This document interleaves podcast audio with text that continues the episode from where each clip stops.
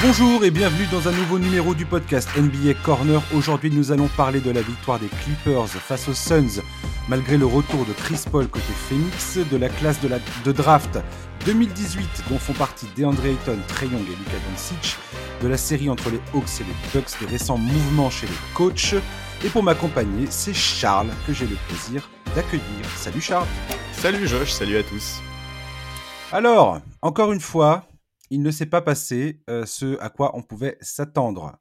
Euh, game 3 qui se joue euh, au Staples Center entre les Clippers et les Suns. Chris Paul était de retour dans l'effectif. Kawhi Leonard est toujours absent. Donc moi, je me suis dit, potentiellement, les Suns ont moyen de prendre un avantage décisif dans cette série. Mais non, comme d'habitude, les Clippers, depuis le début de ces playoffs, se sont battus comme des diables sur le terrain dans ce Game 3 pour s'imposer plutôt confortablement sur leur parquet.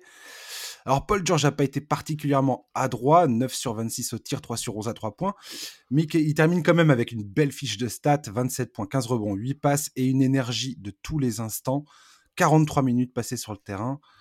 Euh, il y a d'autres trucs à dire, bien évidemment. Mais ça fait plaisir de revoir ce Paul George-là. Mais ce qui est incroyable, c'est à quel point il est, depuis l'absence de, depuis le départ sur blessure de Kawhi, à quel point il pèse euh, sur le jeu. Moi, c'est ça qui me fait plaisir. Au-delà des stats, parce que les stats, ça, ça, c'est toujours un peu. C'est, ça, ça raconte pas toute l'histoire. Et, euh, et, là, quand tu vois Paul George, comment il, comment il se comment il se démultiplie sur le terrain, ouais, il arrive à apporter dans le voilà dans, dans, au collectif en fait. Il, s'est vraiment imposé là, il a vraiment pris, euh, pris le, le, statut du, du, joueur le plus important du côté des Clippers, enfin le meneur d'hommes quoi. Ouais, ouais, moi je trouve que dans les attitudes, on retrouve effectivement euh, beaucoup d'éléments qui composaient le, le, Paul George, euh, époque notamment Indiana. effectivement, dans l'intensité, dans l'implication qu'il met, dans le, son body language. Enfin, vraiment, ouais, moi je, je, suis, je suis très content de voir ça parce qu'on on est euh, comme tout le monde les premiers à taper sur Paul George euh, quand il quand il se fait euh, quand il se prend des gros shoots en playoff, quand il se fait sortir et qu'il a tendance à trop l'ouvrir. Là, il fait vraiment une belle campagne et, c'est sympa de retrouver ça. Ça, fait plaisir, ça fait plaisir et effectivement globalement, les Clippers montrent des qualités mentales et, et, une capacité à se remobiliser face à l'adversité depuis le début de ces playoffs qui est absolument remarquable et, et, qui est très plaisante à voir et surtout qui tranche énormément avec l'espèce de d'apathie, de passivité qui caractérisait quand même pas mal ce groupe la saison dernière. Complètement. Quand les Suns sont, ont réussi à remonter un écart de 18 points dans le quatrième quart-temps pour revenir à 6 longueurs des Clippers, Paul George a, a, scoré ou fait la passe décisive sur les 10 points suivants pour les Clippers. Oui, et ils ont réalisé un troisième quart-temps assez remarquable, les Clippers. Oui, complètement. J'ai été également agréablement surpris par la défense de Pat Beverley sur Devin Booker. Comment il lui a mené la vie dure. La vache C'est clair. Ouais, ouais c'est clair. Il, a été effectivement euh, très très précieux. Il, a un rôle de toute façon qui est très important dans cette série, hein, Pat Beverley évidemment, parce qu'on on sait très bien effectivement que Booker était un, énorme danger. Et, euh, et, il, a, il a été très bien. Il, dans, dans l'ensemble, moi, j'ai beaucoup aimé le, le, boulot, non seulement de, de Pat Bev, mais également de, euh, euh de, de, Reggie Jackson. Euh, oui, bon, on va en parler de Reggie Jackson. Bah ouais, effectivement, tu, vois, le, le, bac court, le bac est vraiment surprenant. Il, fait vraiment un super boulot et, et, et, tous les Clippers en bénéficient, surtout en l'absence de Kawhi, évidemment. Ce qui est assez incroyable, c'est que les Clippers, ils ramènent Rajon Rondo dans cette équipe. Alors, pour, pour de multiples raisons, mais aussi parce qu'il y a des besoins à la main. Euh, Reggie Jackson, c'est pas à ce moment-là l'homme de la situation. Enfin, je veux dire, qui, qui pouvait prévoir ça de Reggie Jackson? Et là, tu as une stat qui est sortie là. Il, est un des deux seuls joueurs de l'histoire NBA à tourner en moyenne à plus de 3 points sur 65% de true shooting percentage euh, sur une, une, campagne de playoff. L'autre gars, c'est Stephen Curry en 2017. Ça va Actuellement, il, il, tourne à plus de 18 points par match, 51% au tir, 42 à 3 points, 88% au lancer franc. C'est incroyable. Ah non, non, mais il fait des playoffs incroyables. Il, est transfiguré, Reggie Jackson. Qu'est-ce qui lui arrive? Ah, c'est une bonne question. Je ne connais pas. S'il veut nous donner sa recette, euh, je suis preneur. Mais, euh, mais ouais, non, il est, il est impressionnant. Et, et effectivement, t'en parlais, ils avaient fait venir Rajon Rondo. Après, l'arrivée, enfin, la venue de Rajon Rondo répondait aussi à d'autres besoins en termes de. Dans le bah, vestiaire. Ouais, voilà, en termes de vestiaire, de leadership, de. De voilà, euh, Rajon Rondo, c'est le sale type que tu rêves d'avoir, quoi. Euh, Ouais. Voilà, donc. Mais, mais ouais, non, c'est une, une vraie surprise de voir, euh, de voir ce, Enfin, moi, moi je t'avoue, je m'attendais pas à avoir un, de telles performances de ce backcourt-là. Pas de Beverley, on sait que, mine de rien, sa cote était quand même bien en baisse depuis un ou deux ans. Euh, il brillait quand même beaucoup plus par ses déclarations que par son jeu. Euh, la défense, c'était pas toujours ça. Enfin, et, là, vraiment, ouais, il fait, il fait un super boulot et il faut que ça continue parce que si les Clippers veulent espérer euh, revenir définitivement dans cette série, voire pourquoi pas s'imposer, ils vont avoir besoin d'un pas de Beverley à ce niveau-là, au moins, surtout en l'absence de Kawhi. Complètement. Et puis, moi, j'ai envie de te dire que. Euh, est-ce qu'on est, d'accord, ça y est, enfin Est-ce qu'on on peut dire que Ty est un, est un excellent coach? Bah C'est possible de le dire, ça, non? Bah, bien sûr. Euh, c'est un point. En fait, tu, peux pas avoir regardé la demi-finale. Euh, face, à, face à Utah et, ne pas comprendre que ce type-là est capable de s'adapter, que ce type-là est capable de lire le jeu de ses adversaires et, de prendre les bonnes décisions. Euh, c'est pas possible de regarder cette campagne de playoff euh, qui sont en train de réaliser et ne pas se dire que le mec n'est pas juste un meneur d'hommes quoi c'est pas vrai que c'est pas juste un type qui gère un groupe euh, voilà, on touche du doigt euh, tout le côté injuste de la carrière d'un coach. Il a gagné avec LeBron, tout le monde a dit que c'était LeBron le coach et que lui n'était que l'exécutant. Bah, je suis désolé, c'est pas le cas. Et, Tyron Lue aujourd'hui prouve que oui, c'est un très bon coach NBA. je regardais tout à l'heure sur les trois premiers matchs de cette série, donc il a utilisé trois rotations différentes pour son 5 majeur. Il fait pas jouer les mêmes gars à chaque fois. Et, euh, malgré tout, il arrive quand même à maintenir la confiance dans, chez ses joueurs. C'est-à-dire que tu vois le match euh, de Zubac hier soir. C'est exactement ce que j'allais dire. Il est, il est incroyable, alors que le gars a été relégué sur le banc, on savait pas est-ce qu'il est dans le 5, est-ce qu'il n'est pas dans le 5. Il y a certains joueurs, ça peut vraiment euh, toucher leur psyché, leur confiance en eux. Et, et, là, tu vois le match de Zubac, il est, il est exemplaire son match. Bah oui, et surtout, ce qui est intéressant, c'est de voir, de comparer avec les playoffs de Zubac l'année dernière, où l'année dernière, si mes souvenirs sont bons, il avait carrément fini par être totalement sorti de la rotation parce que Doc Rivers ne trouvait pas comment, euh, comment l'utiliser. Parce que, et, pour beaucoup, Ivica Zubac n'était pas un joueur que tu peux utiliser en playoff à cause, de, bah, à cause de, son manque de mobilité, à cause de ses problèmes défensifs, etc. Et quand tu vois le match qu'il fait hier soir, eh bah, bah si, Tyron Lou a trouvé comment l'utiliser. Euh, il fait un, bon match, il, il, contribue, il joue plus de 30 minutes. Enfin, voilà. Euh, et puis il a répondu à la nécessité euh, côté Clippers d'exister dans le jeu intérieur. Bien sûr. C'était vraiment, c'était vraiment extrêmement problématique sur les deux premiers matchs. Bien qu'ils aient failli quand même arracher ce game 2. Enfin, je veux dire, ils sont, ils sont, ils étaient à. Ils auraient dû l'arracher. À, une poignée de lancer franc de Paul George euh, et ou une bonne défense sur cette mise en jeu incroyable de Crowder euh, pour le, le, dunk sur cette passe lobée. Oui, ils, ils, auraient dû. Oui, enfin, voilà, on est, on est, on est à deux doigts d'avoir une histoire complètement différente, quoi. Mais en fait, vu, enfin, tu vois, vu le scénario du match, quand tu prends les différents éléments du match, le contexte, euh, la situation à 10 secondes de la fin, etc., la logique en réalité, c'était que les Clippers s'imposent, quoi. Enfin, tu vois. Et, oui, et qu'ils étaient là, en fait. C'est surtout ça qui est le plus impressionnant. Euh, avec la manière euh, sur, avec laquelle ils ont géré le cas Booker, le jour et la nuit entre le premier et le deuxième match sur le cas Booker. Complètement. Enfin, voilà, c'est. Ouais, non, vraiment, c'est incroyable que, que les, les Suns aient pris ce deuxième match et ça peut peser très lourd au final, tu vois. Complètement. Et il y a un autre gars dont je voudrais parler, enfin que je parle depuis un moment maintenant parce qu'il est, il est, il a été exceptionnel dans la série contre Utah. C'est Terrence Mann. Voilà encore, encore un joueur qui va et qui vient dans la rotation, qui est utilisé euh, parfois quelques minutes et puis euh, et tout d'un coup il va en jouer 30. Tu sais, tu sais pas vraiment pourquoi, mais en fait c'est c'est ça. En définitive, c'est ça que, que, je retiens euh, du côté de Tailu. C'est c'est comment il arrive à faire accepter leur rôle à chacun dans cet effectif. Et que quand il fait appel à eux, il se donne à 200% sur le terrain. Et tu vois, hier, euh, Terrence Mann, il, marque 10 de ses 12 points euh, dans le troisième quart-temps, il me semble, ce qui permet aux Clippers de prendre 15, 15 longueurs d'avance, un truc comme ça. Euh, c'est du tout bon, ça. Ah oui, non, mais tout, tout à fait, oui. Et Terrence Mann, c'est une des révélations de ces playoffs. Je suis désolé, encore une. Enfin, entre lui, je veux dire, les Clippers, ils arrivent à trouver des sources euh, offensives et défensives de mecs dont sur lesquels on n'aurait pas forcément parié. Enfin, Reggie Jackson et Terrence Mann va, va, me dire avant l'entame des playoffs que ces mecs-là vont jouer un rôle primordial dans le fait que les Clippers accrochent cette euh, première, enfin, ce premier ticket pour les finales de conférence Ouest de leur histoire.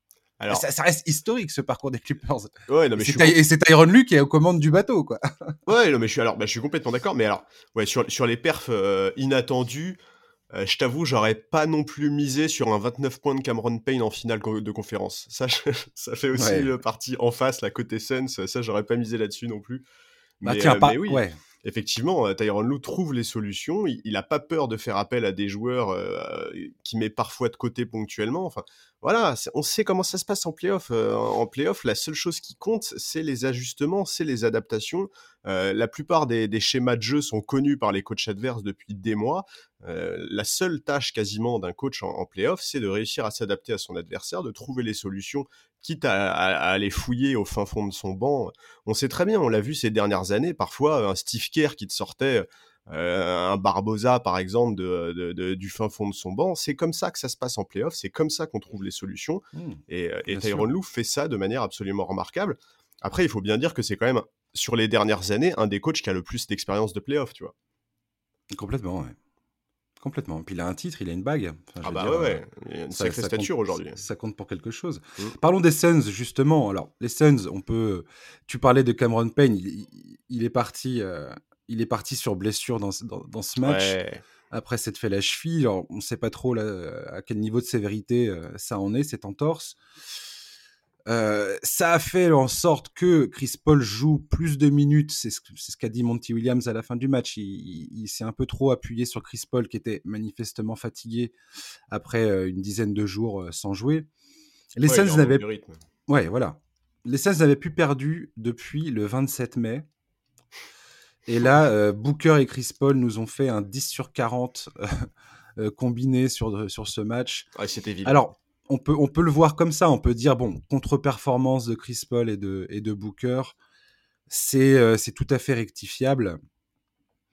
Euh, Pat Beverley euh, a son mot à dire dans cette histoire malgré tout, comme on vient de le dire. Oui, mais Chris Paul, logiquement, va monter en régime quand même. Oui, voilà. Voilà, c'est ce à quoi on peut s'attendre. Moi, je, je m'attendais à, je m'attendais à une, à une autre performance, hein, clairement, de, de, Chris Paul. Après, c'est pas, c'est pas non plus complètement scandaleux de le voir un peu en manque de rythme et, euh, et on voyait bien que son tir était pas réglé, quoi, clairement. Oui, mais le contexte fait qu'il est de toute façon extrêmement attendu, quoi. Finale de conférence, face aux Clippers. Enfin voilà, on attend Chris Paul, quoi. Genre, c'est lui qu'on veut voir sur le devant de la scène. Euh, mm. On a vu un match 1 extraordinaire de Devin Booker.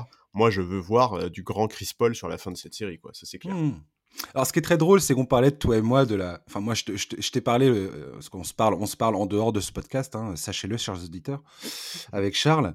et, euh, et, je te parlais de la fluidité du jeu collectif des Suns. Enfin, j'en ai déjà parlé aussi. Et, euh, et donc, voilà, j'ai pas arrêté de te seriner avec ça en te disant que les Suns montraient vraiment un jeu collectif qui, pour moi, est la marque d'un potentiel favori pour le titre. Et là, c'est vrai que pendant ce match, j'ai été assez. Comme je te dis, ils n'ont pas perdu depuis le 27 mai, donc c'est surprenant, tu vois. Ça fait quasiment un mois qu'ils n'ont pas perdu, les gars, quoi. Et, et là, j'ai été. à forcer de constater que les Clippers ont réussi à, enrayer la machine, quoi. Ouais, ouais. Oui, oui, et pas qu'un peu, je veux dire, tu, tu, vois quand même, ils ont eu des sacrées longueurs d'avance dans ce match, quoi. Oui, non, mais les, Clippers ont, fait un très très bon match et c'est là où ça va être intéressant de voir comment Monty Williams va s'adapter et, à quoi va ressembler le, match suivant. Le match suivant, il va avoir une importance capitale, quoi. C'est soit on repart de zéro, la série est entièrement relancée, il y a deux partout, soit à 3-1, bon bah, bon courage sans Kawhi, quoi. Donc, donc ouais, le prochain match va être extrêmement important et, et, j'ai très très hâte de voir comment les Suns vont répondre parce que je suis d'accord avec toi. C'est vrai que c'est un jeu qui est extrêmement plaisant à avoir joué. Phoenix joue très très très bien collectivement. C'est très propre, c'est abouti. C'est voilà, c'est on, on, sent que euh, que ah, pour rentrer dans le cliché, le vestiaire vit extrêmement bien, que le groupe collectivement en tout cas se développe très très très bien et ça se voit sur le parquet. Mais, mais effectivement, le match, le match de la nuit dernière, ça fait un peu le grain de sable, quoi. Ressemble un peu au grain de sable. Maintenant, voilà, moi, je, je pense sincèrement que la montée en régime de Chris Paul va changer beaucoup de choses. Oui, je pense aussi. Enfin, je te dis, moi, c'est ce à quoi je m'attendais pour ce match. C'était peut-être un peu prétentieux dans le sens où pas forcément pris en considération le fait que le, le, gars en ayant, voilà, le manque de rythme, j'ai peut-être un peu surestimé les capacités de Chris Paul, mais mais ouais, impatient de voir ce match de samedi. Euh, les Clippers, effectivement, ont, tout intérêt à, essayer de réitérer cette, cette performance parce que sans Kawhi euh, à 3-1, ça va être très compliqué. Bah Surtout qu'après, tu joues à Phoenix euh, pour le Game 5. Donc, donc, ouais. Et je voulais également parler. là, les, les Suns ont perdu, bien évidemment, mais, mais DeAndre Ayton. Et, oh là là. Cette, cette, cette espèce de, de d'incroyables confirmations qu'il nous offre dans ses playoffs euh, avec Phoenix. Et c'est pour ça que j'ai mis euh, la draft 2018 dans, dans, le sommaire de cette émission, parce que aujourd'hui, euh, on a DeAndre Ayton et Trey Young qui sont de cette classe-là, la classe de Luka Doncic. Alors Luka Doncic, on n'arrête pas d'en parler depuis deux ans. Le mec, il est absolument incroyable, magnifique, et ainsi de suite. Mais pour l'instant, il n'est pas sorti du premier tour des playoffs. Et là, on a ces deux gars-là, Ayton et Young, qui sont en train de nous faire une masterclass dans ces. Les gars, ils ont, ils ont 20, 22 ans, ils sont en train de, de, nous faire un truc de dingue, quoi. Ouais, ouais, complètement. Et DeAndre Ayton était presque à dire Je pense que cette classe de draft 2018 est peut-être la meilleure de l'histoire. Ah, il l'a dit, il l'a dit très clairement euh, ouais, ouais. à la fin, pendant la demi-finale de conférence. Il a dit effectivement euh, qu'à ses yeux, c'était. Euh, bah écoute, ouais, ouais, cette classe de draft, elle est hyper impressionnante, quoi. C'est c'est hallucinant euh, de voir ce que. Bon, alors. En fait, effectivement, c'est un peu compliqué parce qu'on on a quand même passé beaucoup de temps à dire euh, que euh, cette classe de draft était exceptionnelle parce que Luka Doncic principalement. Mmh aujourd'hui, on se rend compte que oui, Luka Doncic est exceptionnel, mais c'est absolument pas le seul. la performance en playoff de, de Trey Young, c'est hallucinant, vraiment. Ouais, on, va en parler plus en détail tout à l'heure quand on va aborder la série Hawks Bucks, mais effectivement. Ayton, montre des qualités. En fait, ce qui est encore plus fou avec Ayton, c'est qu'il montre des qualités qui sont d'une certaine manière presque inattendues. Et puis, attends, quel playoff il se tape, le type. Il s'est coltiné Anthony Davis au premier tour. Alors, certes, Anthony Davis n'était pas du tout au mieux de sa forme, il a loupé des matchs, etc. Mais c'est quand même pas un cadeau. Ensuite, il s'est tapé Jokic. Il a jamais semblé être largué. Il a jamais donné la sensation de souffrir face à ses vis-à-vis. vis à vis il, dégage quelque chose, moi je trouve en DeAndre Ayton de très très impressionnant. Et, c'est fort parce que bah voilà, c'est le first pick de cette classe 2018. Il a subi pas mal de critiques sur son début de carrière. Euh, il en a parlé à l'issue du deuxième match contre les Clippers. Il a dit que ses playoffs pour lui avaient un vrai goût de revanche et ça peut se comprendre parce que il a été tellement comparé aux autres, il a été tellement critiqué, tellement, on a tellement dit qu'il était trop soft, etc.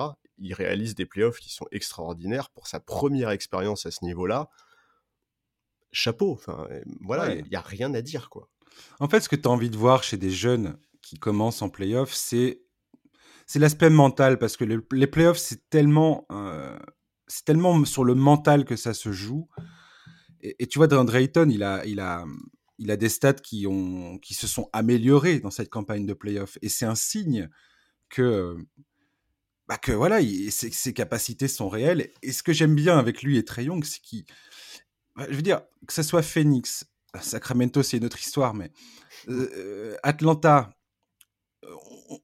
on, a, on, on, on a beaucoup critiqué le fait que de, se dire ah regardez tous ces tous ces tocards qui n'ont pas pris le cas Doncic. Je résume et je, caricature, mais non, mais, c'est un peu mais, c'est un peu ça, tu vois, c'est dire euh, mais qu'est-ce que vous avez foutu Pourquoi vous n'avez pas pris le gars qui était la, la, valeur sûre de, cette draft. Bien sûr. Et, quelque part, leur performance à ces deux gars-là en playoff est en train de justifier aussi euh, toute la stratégie d'un front office qui aujourd'hui euh, doit euh, bah, récolter les, les, applaudissements qui leur, qui, leur sont dus. Parce que que ce soit James Jones à Phoenix ou Travis Schleck à, à Atlanta, aujourd'hui, il faut bien reconnaître que ces gars-là avaient quand même un, bah, un objectif, avaient une feuille de route, ils l'ont suivi. Ah, ils se sont pris euh, des, volets de critiques par rapport à, leur choix, euh, ce qui pouvait être tout à fait, euh, on pouvait tout à fait l'entendre à un moment. Mais aujourd'hui, mais qu'est-ce que ça doit être bon de savourer le fait d'avoir eu raison quelque part et de d'avoir cette justification qui s'offre à eux dans un moment euh, bah, comme les playoffs où, les gars ils sont en finale de conférence, ils produisent, ils sont là, ils sont présents et c'est et tu les vois comme des futurs grandes stars. Et c'est toi qui me disais l'autre jour, mon Dieu, mais le futur de la ligue est entre de très bonnes mains aujourd'hui. Et ces gars-là, euh, ces gars-là nous sont la confirmation, sont la personnification même de ça, quoi. Et, ouais, tout à fait. Et effectivement, un mec comme Trey Young, euh, il, qu'est-ce qu'il a entendu sur son début de carrière, quoi Que, que toute sa carrière, ça allait le suivre, qu'il était euh, celui, enfin, tu vois, qui, qui, il l'avait pris de vue plutôt que Luka Doncic, que, que les, les, les, Hawks allaient regretter pendant des années et des années. Euh. Surtout que lui, il est transféré d'un club à l'autre. Mais oui. Enfin, bah, il fait le, il fait le, il fait le, le, le, chemin inverse de Doncic. Exactement. Et, et, et, Ayton, c'est pareil. Euh, c'est horrible. Dit, tu vois, le pire, c'est qu'au moment de la draft d'Ayton, t'as quand même des mecs qui nous ont justifié le fait qu'ils prenaient Ayton pas seulement à cause de ses qualités, mais parce que euh, il vient d'Arizona, tu comprends, c'est la filière locale, ça joue, etc.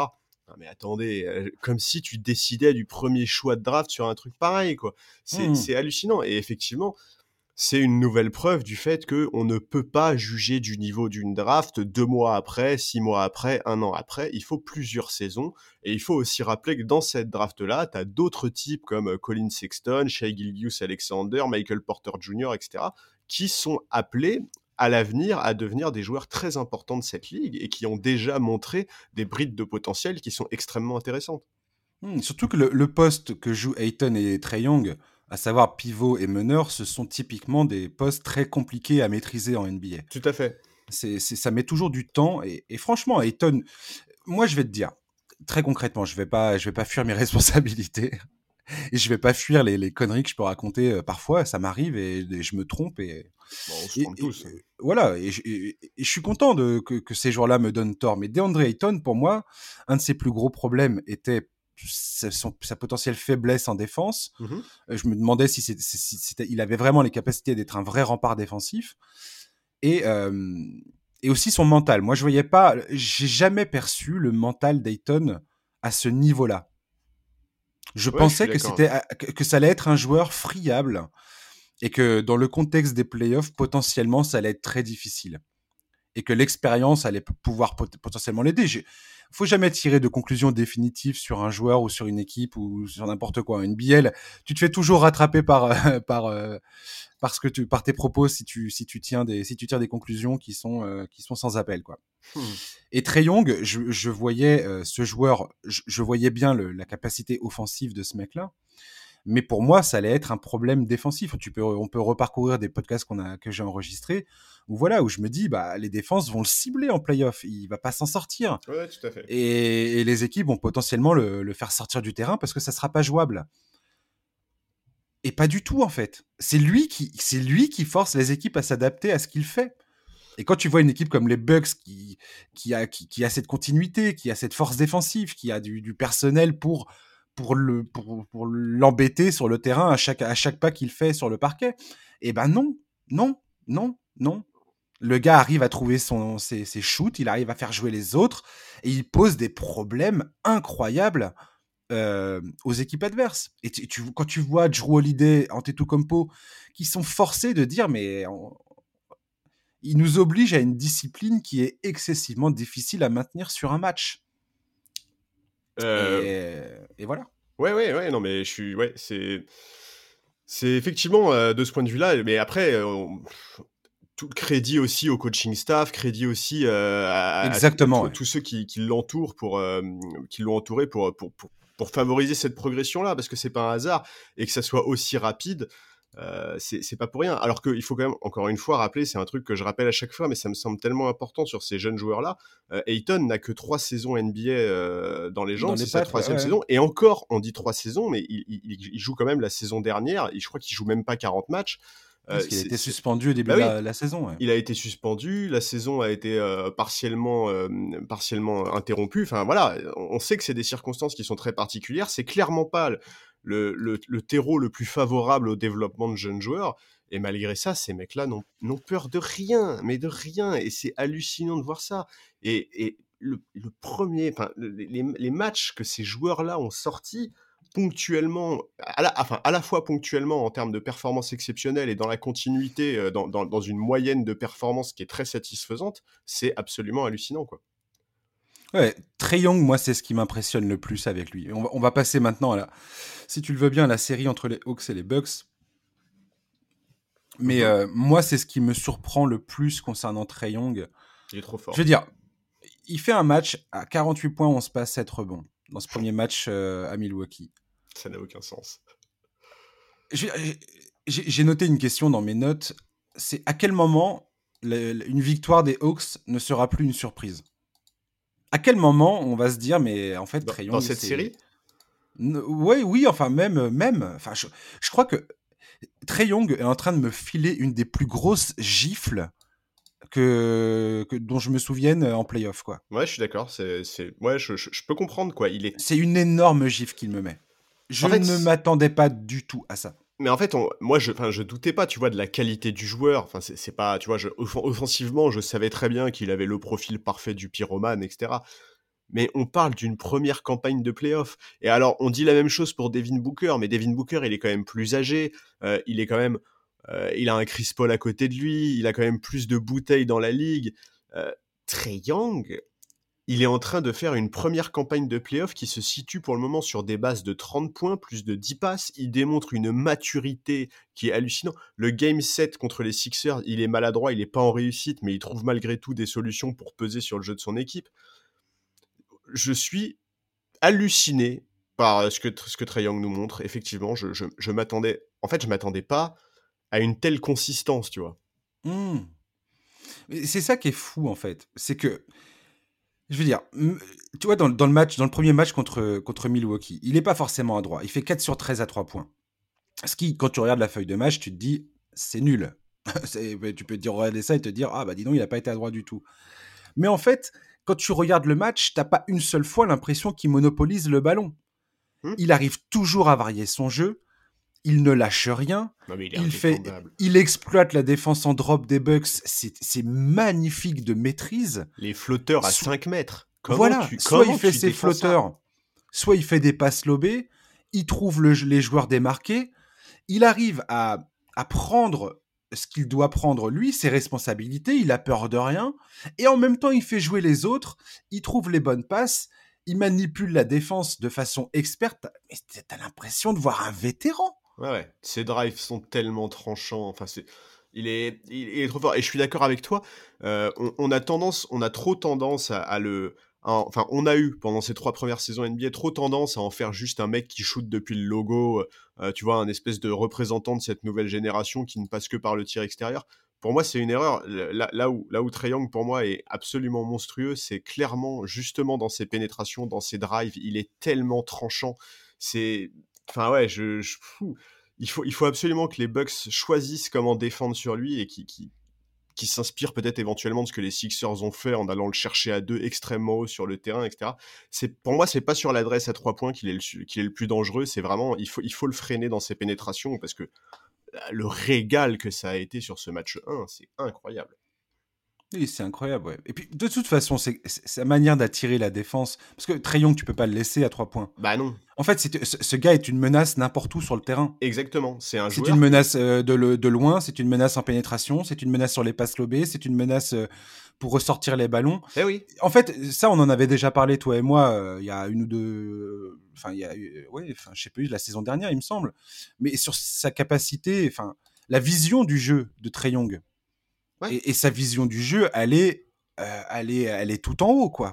Et c'est le, il fait déjà partie du gratin de la NBA à ce niveau-là. Ah oui, tout à fait. Et il y a aussi un élément, c'est ce dont on a si souvent parlé à propos de Stephen Curry, c'est ce que les Américains appellent la gravité, cette capacité à, monopoliser euh, l'attention défensive. Et ça, à Trae Young, tu l'as dit, tu ne, tu ne, peux pas le laisser. En fait, tu es obligé de le prendre à deux, quel que soit l'endroit du terrain où il se situe. Et c'est ça qui est terrible, quoi. C'est c'est ouais, c'est vraiment une, une, plaie quoi, ce mec pour une défense. Et c'est et par-dessus le marché, il provoque des fautes.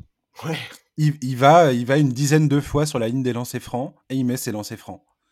Et, tu, quand tu regardes l'importance que les, les lancers francs ont eu dans cette campagne de playoff, ça, ça en a toujours. Hein. Mais moi, je trouve que c'est d'autant plus vrai parce que aussi on a eu des joueurs qui étaient vraiment, euh, bah, des joueurs comme Antetokounmpo ou Ben Simmons dégueulasse. qui, sont vraiment qui sont vraiment nazes. Dégueulasse. des lancers francs. Ou les ou les on parlait tout à l'heure de, de, de, Paul George qui rate ses deux lancers à la fin du game 2 face à Phoenix. Trey Young il tremble rarement sur la ligne des lancers francs. Ah bah je crois qu'il est à 90 ou un truc comme ça, hein, et je pense qu'il est à 90%, je crois. non, bien sûr, il est extrêmement fiable. Mmh. Et tu vois, dans la deuxième mi-temps face aux Bucks, je crois que, donc, première mi-temps, il, marque 25 points, un truc comme ça. Tous ses flotteurs passent, t'as l'impression que le mec, il est écœurant. Deuxième mi-temps, il n'arrive plus à les mettre. Il fait 1 sur 7 sur, euh, sur, euh, sur ses shoots en pénétration. Et qu'est-ce qu'il fait? Bah, Il provoque des fautes, il va sur la ligne. Il fait cette passe décisive. Alors que euh, les Bucks, jusqu'alors, avaient réussi à plutôt bien freiner son, sa distribution du ballon. Ouais, non, mais c'est ça, c'est qu'il a, il a, il a, il a en plus un, énorme QI basket qui lui permet de s'adapter, quoi. Et ouais, non, mais je suis d'accord, hein, vraiment très young. Euh, il faut, il faut le prendre, il faut prendre ce mec-là au sérieux, quoi. C'est juste plus possible en fait euh, de, euh, de le faire passer pour pour ce petit meneur un peu rigolo, capable de, de, de prendre feu à n'importe quel moment, mais pas ultra fiable, pas excellent défenseur. Enfin, en fait, il faut, il faut changer, euh, il faut, voilà, il faut, il faut changer d'idée, il faut changer de logiciel. Et aujourd'hui, il faut regarder Trey Young avec, euh, bah, avec, euh, avec ce qui est concret, quoi. C'est-à-dire aujourd'hui, Trey Young, pour sa première campagne de playoff, est en train de réaliser des, des playoffs merveilleux. Il est en train de, de hisser son équipe jusqu'en finale de la conférence Est, ce que personne n'aurait misé. personne n'aurait misé là-dessus, mais personne. Sinon, vous nous appelez, mais. Mais oui, mais alors trouvez, trouvez-moi un bracket de n'importe quel média, de n'importe quel parieur qui a mis les Hawks en finale et chapeau à lui. Mais vraiment, euh, c'est ouais, il faut, euh, il faut aujourd'hui euh, considérer Trae Young à, son, à, sa propre, à, la mesure qui est la sienne, à savoir celle d'un joueur de playoff absolument remarquable, quoi. Et puis c'est une inspiration, c'est Clint Capella. J'ai ressorti une phrase de Clint Capella qui dit c'est la deuxième fois que je participe au, au final de conférence et j'ai vu des joueurs d'envergure euh, perdre leurs moyens à ce, à ce niveau de la compétition. Et il dit quand je regarde Trey Young, le mec affiche une telle confiance en lui. Il est toujours en train d'attaquer encore et encore et encore. Et que ça devient contagieux au niveau de l'équipe. Et que, et ben, que la seule façon de faire, c'est de, de, suivre en fait l'exemple de Trey Young.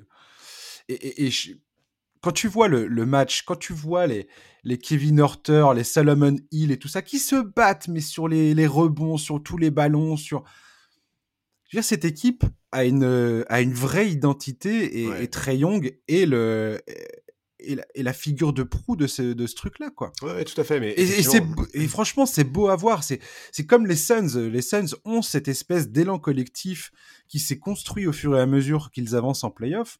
Alors là, ils viennent de perdre, alors c'est peut-être moins fun, mais euh, mais il y a cette cohésion collective sur le terrain.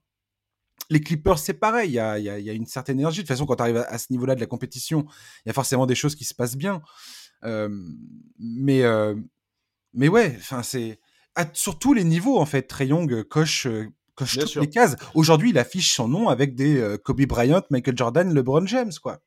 Sur ses perfs en finale oui, de oui. conf. Oui, non, mais tout à fait. Et, et, et alors après, comme tu l'as dit, effectivement, les, les, les Hawks sont, sont, sont, une équipe qui est extrêmement bien montée. C'est là aussi c'est aussi la précision qu'il faut faire. C'est-à-dire qu'on on a beaucoup comparé euh, les joueurs Doncic et, euh, et Trey Young au moment de leur draft et depuis qu'ils ont été draftés.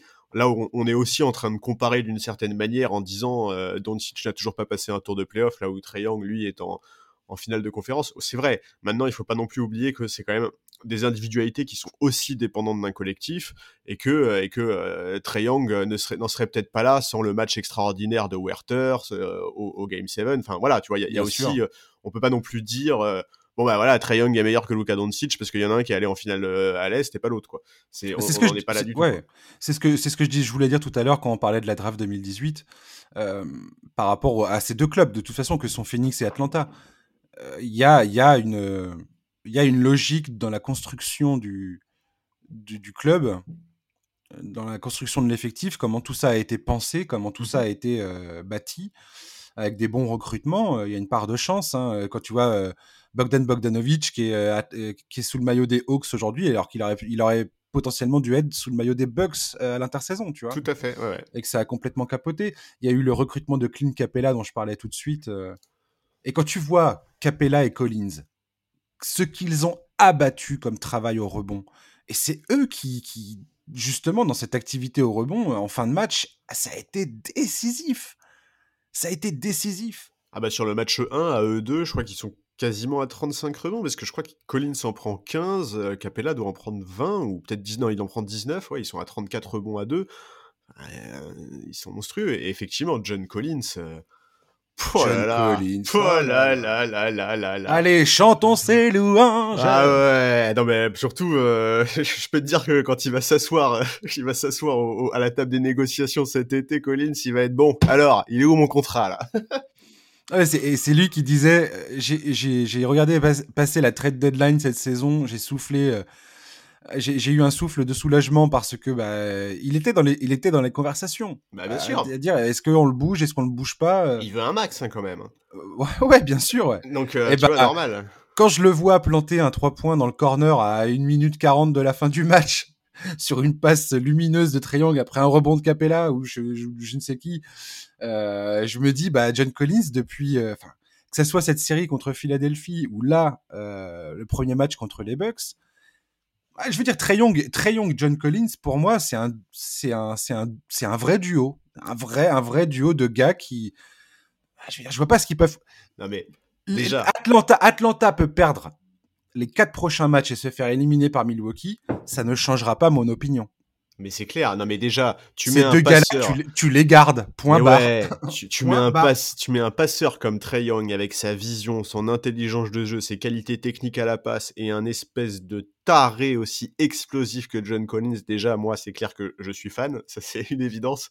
Mais alors, en bah. plus, effectivement, il est, il, il, contribue dans tellement de secteurs, Collins. C'est genre, Ouais, c'est vraiment, ouais, je, je, suis, je suis ravi de voir ça. C'est euh, en plus, euh, voilà, pour la petite anecdote, euh, c'est un, c'est un des premiers joueurs dont on a parlé dans le podcast, John Collins, le, pilote du podcast. Et, et, et ouais, c'est, c'est, vraiment chouette de voir ça. C'est trop bien de voir ces espèces de mecs qui, en, tu vois, tant qu'on est, tant qu'ils n'ont pas encore goûté au dur au playoff, tu vois, ça reste un peu des espèces de coups de cœur de saison régulière, tu vois ben voilà, aujourd'hui John Collins, euh, il montre que il est pas juste, euh, c'est pas juste un dunker, c'est pas juste un surathlète, euh, c'est pas juste un mec qui est, c'est voilà, c'est pas juste un joueur que tu vas voir dans, dans, les dans les top 5 tu vois, de la nuit. C'est c'est un vrai joueur NBA important, il contribue, il est extrêmement important dans cette équipe et, il fait des super playoffs lui aussi quoi. En fait, j'ai rarement vu des jeunes joueurs, comme on voit dans ces playoffs, montrer une telle, une telle capacité d'adaptation et une telle je sais pas, un tel mental, quoi.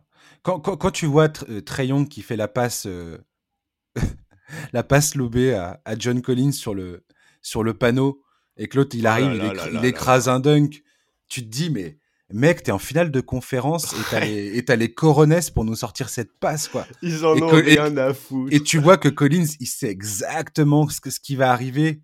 Tu sens que c'est un délire entre eux euh, qu'ils doivent faire en, à l'entraînement. Enfin, les gars se connaissent, ça fait plusieurs saisons qu'ils jouent ensemble maintenant. Euh, et, c'est magnifique. Ou, quand, euh, ou quand Trey Young fait le, le, chimie à trois points euh, sur la ligne, et t'es là, tu te dis, mais what? Mais le, truc, il est, vous êtes au, coude à coude avec les Bucks, et toi, t'es en train de, rouler des épaules, de rouler des mécaniques avant de lancer ton, ton truc, mais c'est what? Ouais, non, vraiment, je, je trouve que Ouais, vraiment, les, les, Suns comme les Hawks dégagent vraiment un truc, euh, que ce soit collectivement ou sur leur tête d'affiche, tu vois, il y a vraiment, ouais, il y a vraiment quelque chose qui, qui, se dégage de ces deux équipes et, et, c'est trop bien, c'est un, un, renouveau qui est tellement agréable, c'est ouais, génial, moi je suis, je suis très hmm. content, je suis très content. Parlons des Bucks. Moins parlons des Bucks. Alors, parlons de Budenholzer qui fait jouer Jeff Teague pour défendre sur Trey Young dans le game 1 alors qu'il n'a pas joué depuis euh, le premier match contre les Nets, il me semble. Ah, il cherche des solutions. Il cherche des solutions. ouais, non, je. C'est pas du tout euh, ça sur lequel je voulais me concentrer, mais je voulais juste le mettre quelque part, cette info. Je comprends. Parce que bon. Euh, donc, ce que je disais, c'est que Drew Holiday, qui fait 33 points, 10 passes décisives. Janice, 34 points, 12 rebonds, 9 passes décisives. Et moi, quand je vois ça, je me dis, mais comment les Bucks font pour perdre ce match, quoi? Alors, on vient de parler de la magnificence de Trey Young.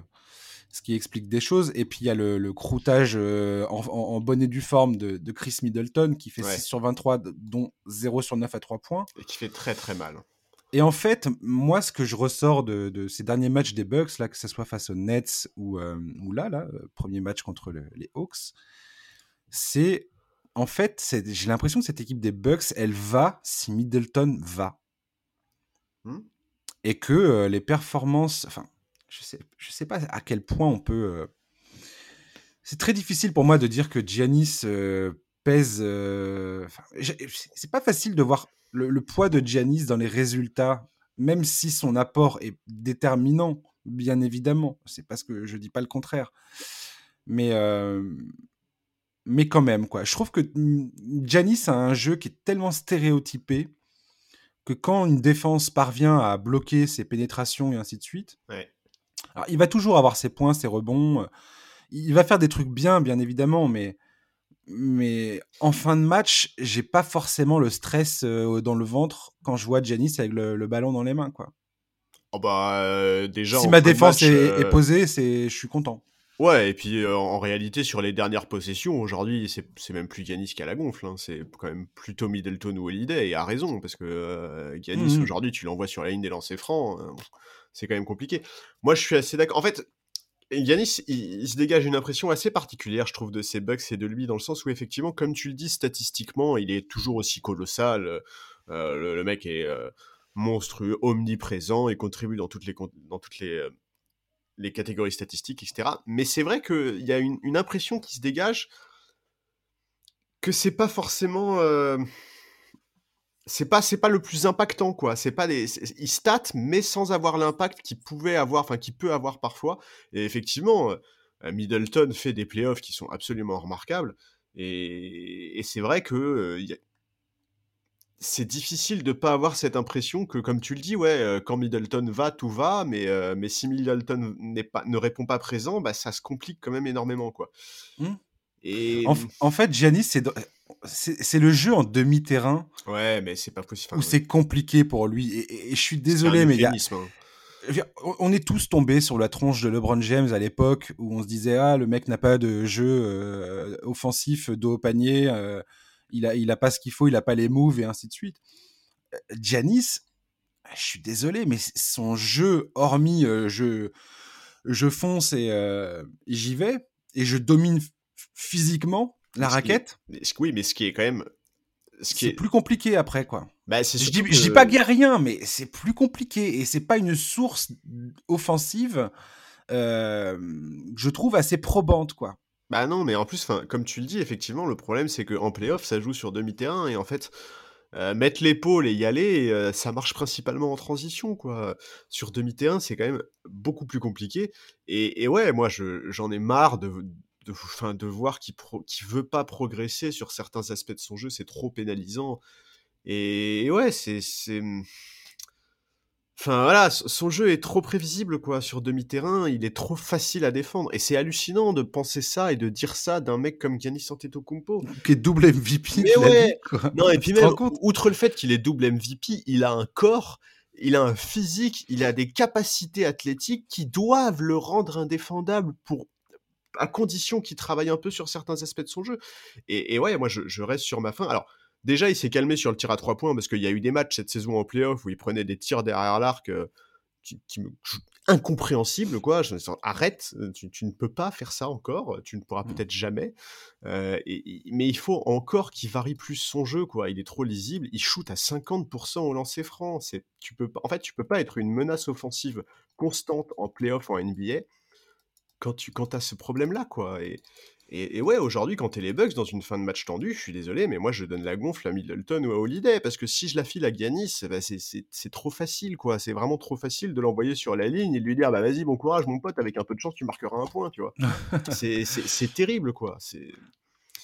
Ouais, ce qui est fascinant avec Antetokounmpo, c'est que contrairement à Ben Simons, et, euh, Simmons, il a, il a pas peur. C'est-à-dire qu'on fait faute sur lui, il va shooter ses lancers ah, francs, euh, il, peut rater, c'est pas. En termes de leadership, c'est pas du tout comparable.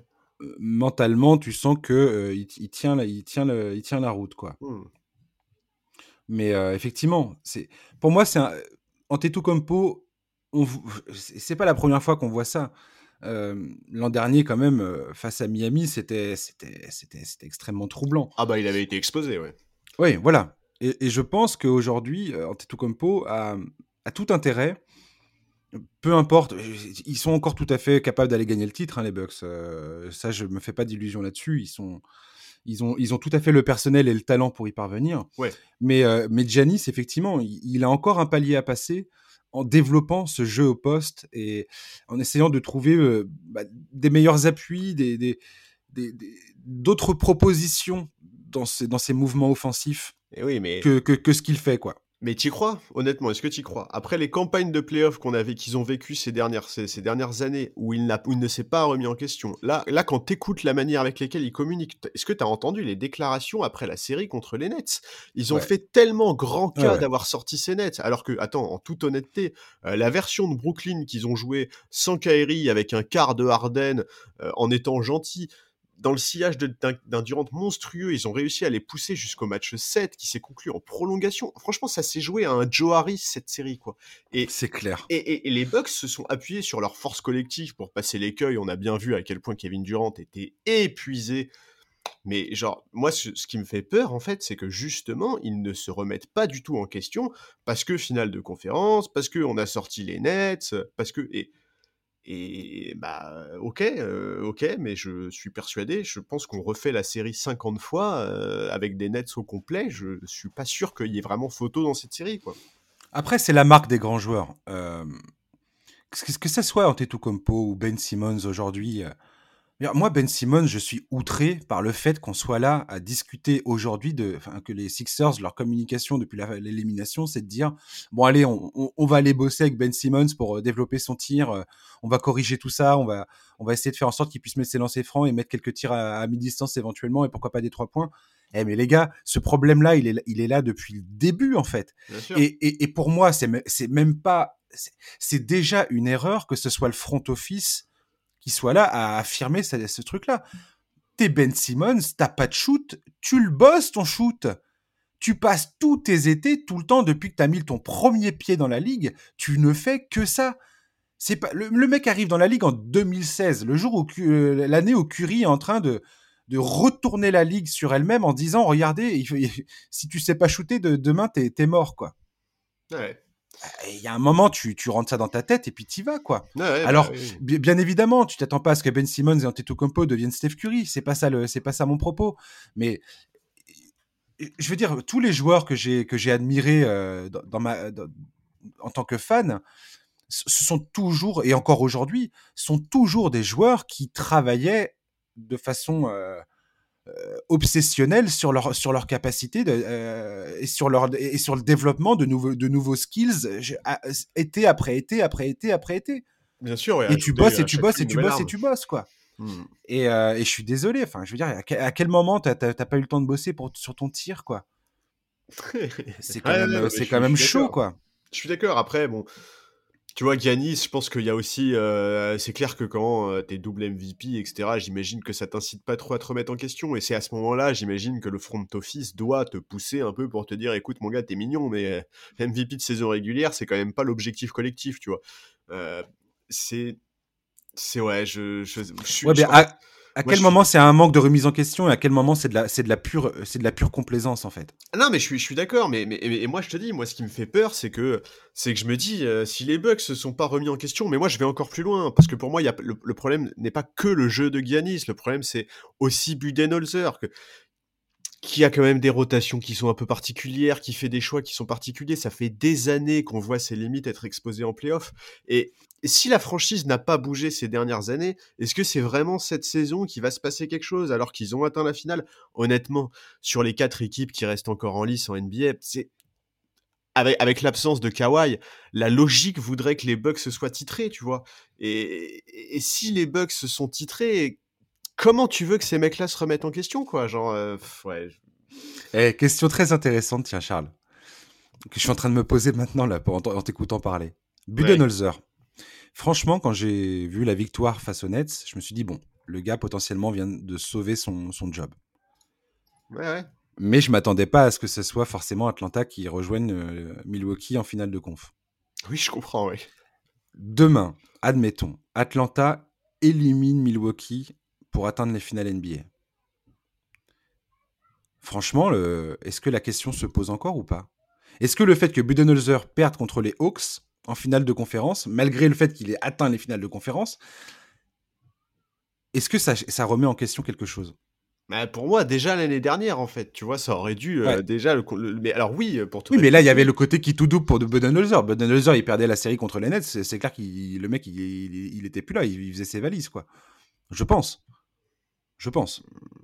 J'espère, enfin j'espère, c'est méchant de dire ça. Et, oui, oui, oui, oui. mais, mais, voilà, euh, enfin tu vois, ouais, moi, moi j'avoue. Non, mais t'espères que le front office euh, se dise, bon, faut peut-être qu'on prenne une nouvelle direction. Et ce qui est très difficile à dire d'un coach qui a quand même, si tu regardes son pourcentage de victoire depuis son arrivée euh, à la tête des Bucks, c'est c'est monstrueux. voilà, je pense que et toi et moi, on dit ça en sachant très bien, en connaissant très bien cette, cette donnée, tu vois. Ah non, non, mais attends.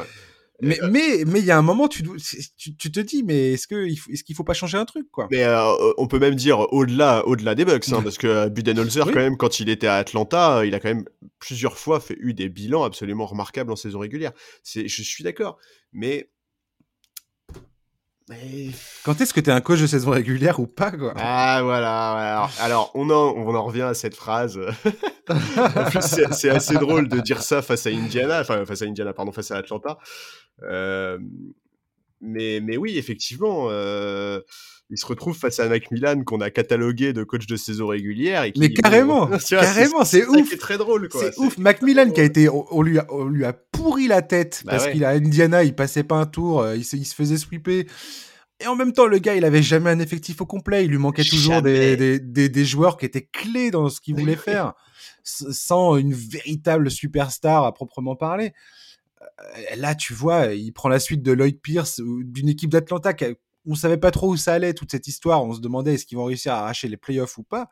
Eh, la vache, quoi. Mmh. Euh, on, a, on, a, fait un podcast d'ailleurs toi et moi sur Macmillan qui, qui avait des résultats complètement incroyables depuis qu'il était qui s'était retrouvé à la tête d'Atlanta.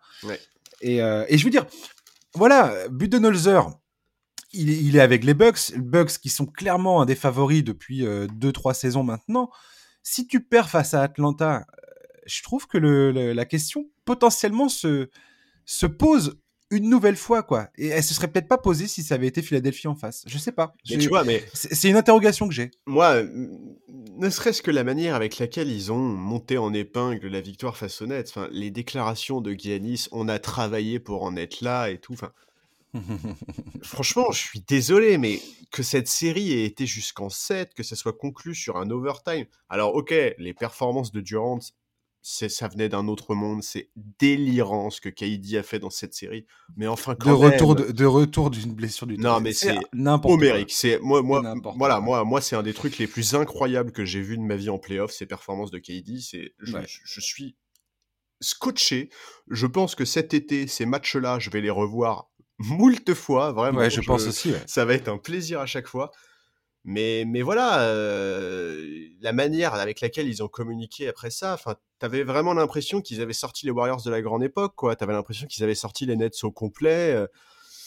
Bon, euh, je, je, je, sais pas, je, j'ai du mal à interpréter vraiment la, la, manière de, de, de, de, ouais, de, de raisonner, de, je sais pas, mais en tout cas, s'ils sont sortir par les Hawks, ouais, moi j'espère effectivement qu'il va se passer quelque chose, quoi. Euh. Mmh.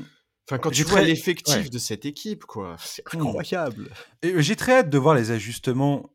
Ce qui est toujours la grande question de Budenholzer, mais comment il va ajuster tout ça? Et, quand je vois Trayon qui a abusé littéralement euh, la défense en drop de, de Milwaukee, enfin pour lui c'était du pain béni. C'est mmh. ça, ça, joue sur toutes ces, sur tous ses points forts à Trayon le fait que le gars euh, qui va après l'écran va, va faire trois pas en arrière pour défendre le cercle. Bah vas-y mec, fais ça. Moi je vais te faire un flotteur, je vais te faire une passe lobée si tu avances un peu trop. Euh, je peux faire un shoot. Euh, il y a l'aide défensive qui arrive, je vais ressortir sur le, sur le gars qui est dans le corner ou qui est derrière moi sur le côté à 45 degrés. Bah, J'ai hâte de voir ce que Budenholzer va proposer. Parce que là, il y a Trey Young va, est en train de va, va contraindre euh, Milwaukee à faire des, vrais ajustements. Et quand j'entends Drew Holiday, parce que en première mi-temps, la, stratégie semblait plutôt bonne, mais Drew Holiday, quand il dit c'est très difficile de maintenir une telle discipline, ça veut aussi dire que bah, pour moi, je suis pas rassuré quand j'entends ça. Si je suis fan des Bucks, je me dis, bah, est-ce qu'on est vraiment capable de tenir 48 minutes face à, face à ça? C'est compliqué. Hein. La question se pose. Ouais, ouais, je. En fait, j'arrive. En fait, je, ouais, je, je sais, en fait, je sais même pas euh, comment comment ils pourraient justifier, si tu veux, s'ils se font sortir par les Hawks. Et, quand on dit ça, on a l'impression que je sous-estime les Hawks ou que je les prends euh, comme une équipe banale. C'est pas le cas du tout, mais je pense vraiment qu'on il faut mesurer à quel point le matériel des Bucks c'est hallucinant. Enfin, ils ont récupéré PJ Tucker, ils ont Drew Holiday. Cette équipe, elle a tout, quoi. Vraiment, elle a tout. Si cette équipe ne va pas en finale NBA, je suis désolé, mais il faudra être très convaincant au moment de chercher les explications, quoi. Ouais, bah, a l'absence de DiVincenzo peut-être. Bah, alors, mais tu vois, mais même ça, c'est hallucinant parce qu'on on vit des playoffs où il y a un nombre de blessures absolument hallucinant. Les Bucks, la blessure qu'ils ont, c'est Dante DiVincenzo. Alors attention, Dante DiVincenzo est un joueur qui est important, c'est un bon défenseur, etc. Mais enfin, c'est pas Drew Holiday qui s'est pété, quoi, tu vois. Ah ouais, Ouais. On verra ça. Ouais, ouais, ouais. Mais je reste vraiment sur ma fin, en tout cas, pour l'instant, sur ce que les Bucks nous montrent. Quoi. Ah, moi, je trouve qu'il il y a quand même un manque de solidité générale qui, me, qui, me, qui ne me rassure pas les concernant. Quoi. J'ai du mal à me dire, les Bucks, c'est, c'est, c'est, ça, ça, va le faire. Quoi. Et un dernier élément, quand même, sur cette série, mmh c'est que, quel que soit le vainqueur, eh ben, attention, parce que si la série dure outre les risques de blessure, on, a quand même deux franchises qui sortent d'un sacré combat en 7 matchs en demi de conférence. Si cette série est bien également à durer et à se terminer en 7 matchs, je pense que le finaliste de l'Ouest pourra se frotter les mains. En termes de fraîcheur physique, il y aura un vrai, vrai gap. Je pense notamment aux Suns. Tu vois, si les Suns accèdent à la finale, ils auront quand même eu un parcours euh, pas le plus éprouvant, quoi, d'un point de vue physique. Ah, moi, je reste halluciné que la potentielle affiche de ces films. Moi, moi, personnellement, en, en, tant que fan, moi, c'est ce que j'ai envie de voir aujourd'hui. Hein. Euh, Suns euh, Hawks. Ouais, moi aussi. J'ai envie, de, j'ai envie de voir ça. Euh, c'est un avis tout à fait personnel, complètement le fan qui parle et qui, a juste envie de voir Chris Paul et Trey Young se faire un, petit duel en finale NBA. Quoi. Je, sais pas pourquoi, ça, ça, me, ça, me, ça, me, ça, me. Je comprends et je suis d'accord. L'autre scénario qui me alors c'est bizarre de ma part en tant que fan des Lakers de dire ça, mais l'autre, je suis d'accord avec ton scénario. L'autre scénario qui me tente un tout petit peu, c'est une bague pour Nico Batum quand même. Ah ouais. Ça, je serais pas mécontent quand même. Ah ouais. Ouais, pas mal. Pas mal celle-là. Mais Kawhi, on sait toujours pas quand est-ce qu'il va revenir. Bah, il n'y a, pas de communication vraiment euh, solide sur ce. Bah non, il communique, sur ce il, il communique au jour le jour, mais bon, les images de la blessure et les quelques informations qu'on a eues sur le fait que le genou était touché, etc. Rendent quand même, en tout cas, très improbable le fait qu'ils reviennent pendant les, demi, euh, les finales de conf. Après, est-ce qu'il pourrait revenir après? Ça, je, je sais pas. On, je, je, sais pas si Kawhi a vraiment la mentalité euh, pour forcer sur une blessure. Je, je sais pas. C'est une, une, bonne question. En tout cas, pour le moment, effectivement, je pense qu'il faut certainement pas s'attendre à le, revoir dans cette série. Et, euh, et bah voilà, à Paul George de faire le boulot, quoi. À Paul George notamment de faire le boulot. Et Reggie Jackson. Ouais. ouais, ouais, ouais. Et Ilika Voilà. Allez, on va parler rapidement des trois euh, recrutements euh, coach qui a eu. Euh, tout s'est passé extrêmement vite. Hein, ouais, grave. Très, très La vache. D'un coup, d'un seul, bam, il y avait trois postes qui étaient pris. quoi. Ime Udoka qui est parti sur le banc des Celtics. Je, alors ça, je l'ai pas vu venir une seule seconde. Mm. Alors apparemment, c'est euh, Brown et Tatum qui ont, euh, qui ont expliqué à Brad Stevens qu'ils étaient très intéressés à l'idée de travailler avec lui, que c'était un, un, remarquable spécialiste défensif, etc. etc. Ouais, ouais, apparemment, ils ont bossé avec lui euh, pendant la Coupe du Monde 2019. Ouais. Et ils ont été séduits par sa personnalité, par, mmh. par son expérience, par tout ça. Et, Sympa comme premier et voilà, hein. Udoka qui est sur le banc de, des Celtics. Carlyle, lui, est parti à, à Indiana. J'étais plutôt surpris. Euh, de, son, de cette signature, parce que moi je m'attendais à le voir au Celtics, étant, que étant donné que c'était un ancien joueur de Boston. Et voilà, et il, retourne, euh, il retourne dans un club qu'il a déjà coaché entre 2003 et 2007. Ouais. Ah oui, il a une longue histoire en commun avec les Pacers. Ouais. Dont cette finale de conférence en 2004 qu'il a faite. Euh, excellente, excellente finale de conférence. C'était Indiana-Détroit. Mmh Et, et, je me souviens que c'était un, une lutte physique de, de dingo. Ouais, moi je suis, je suis, très content. je trouve que c'est très sympa ce retour au bercail. J'espère qu'en plus pour les Pacers, ça veut aussi dire la fin de entre guillemets ce qu'on pourrait appeler l'errance, parce qu'ils ont quand même eu quelques soucis dans leur choix de coach ces dernières années.